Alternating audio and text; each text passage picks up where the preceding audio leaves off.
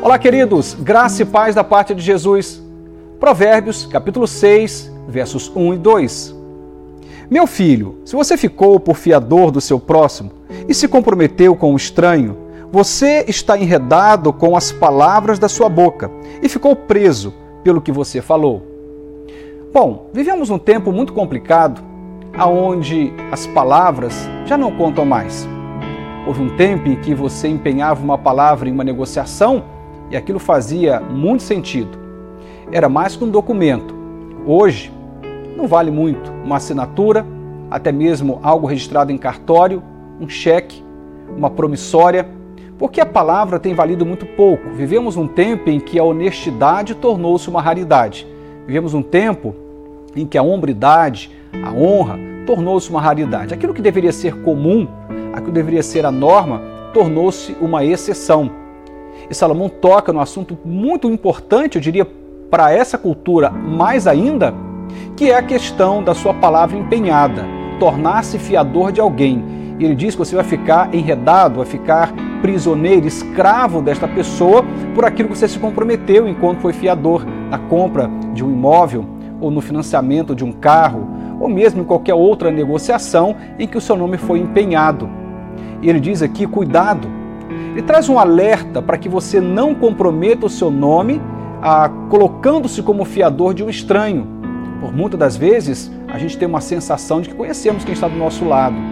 Mas, quando se envolve uma negociata, quando se envolve um desacordo, quando se envolve dinheiro, poder, bom, normalmente essas coisas podem revelar o caráter podem revelar a, a essência do coração do outro.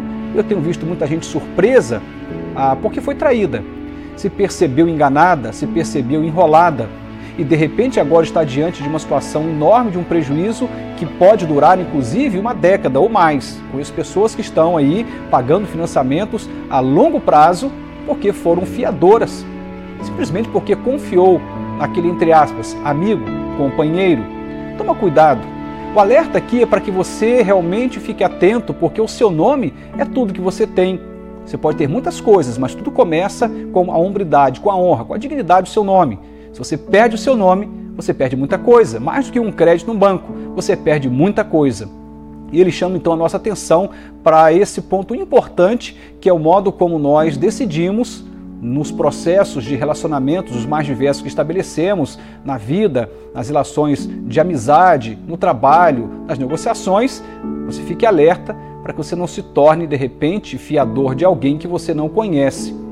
Pastor, como eu posso saber quem é o outro? Bom, diria que um fator fundamental é o tempo. Quando você anda muito tempo com alguém, a intimidade dessa pessoa se revela a você. Outra coisa é a contrapartida, a reciprocidade. Quando você é capaz de abraçar, você também espera ser abraçado. Quando você socorre, espera ser socorrido. E as pessoas vão se revelando ao longo do caminho e elas se mostram recíprocas ou não, elas se mostram companheiras ou não. Não estou dizendo que você não pode, não deve ah, empenhar o seu nome em relação a alguém que você de fato confia, alguém da sua família, um amigo íntimo de longas datas.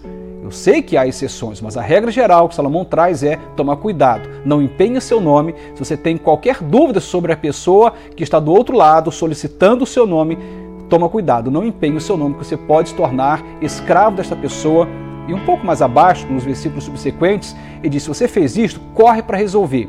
Vá rapidamente e tenta desfazer isto procure dar um jeito de não seguir com aquilo que você está é, percebendo de perigo.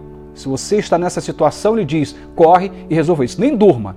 Não, não, não descanse os seus olhos. Vá e resolva isto rapidamente para que você não perca mais do que o seu sono, perca o seu nome, dinheiro, perca sua honra, sua dignidade. E, infelizmente, tem muitas pessoas que não, não empenham de fato a verdade em uma negociação e até vão querer tirar proveito da sua idoneidade, da sua dignidade, já porque elas perderam as delas e, naturalmente, vai tirar proveito daquilo que você tem de mais precioso, que é o seu nome. Toma cuidado. A Bíblia vai tocar em tantos assuntos, e esse é um dos assuntos tão corriqueiros no dia a dia e parece algo não espiritual. Eu diria, tudo que rouba a nossa paz, que nos transtorna, que nos perturba, é interesse de Deus. Deus está interessado que você durma o sono da inocência, durma e descanse e tenha paz no seu coração. Abra os olhos, Se alguém está pedindo o seu nome para empenhá-lo, sendo fiador de alguém, peça a direção de Deus, ore primeiro, se consagre diante do Senhor, peça para Deus te dar discernimento. Se houver qualquer dúvida, para tudo. E se você já fez esse caminho, entendeu que está errado, corra e tenta desfazer. Que Deus nos ajude. Amém.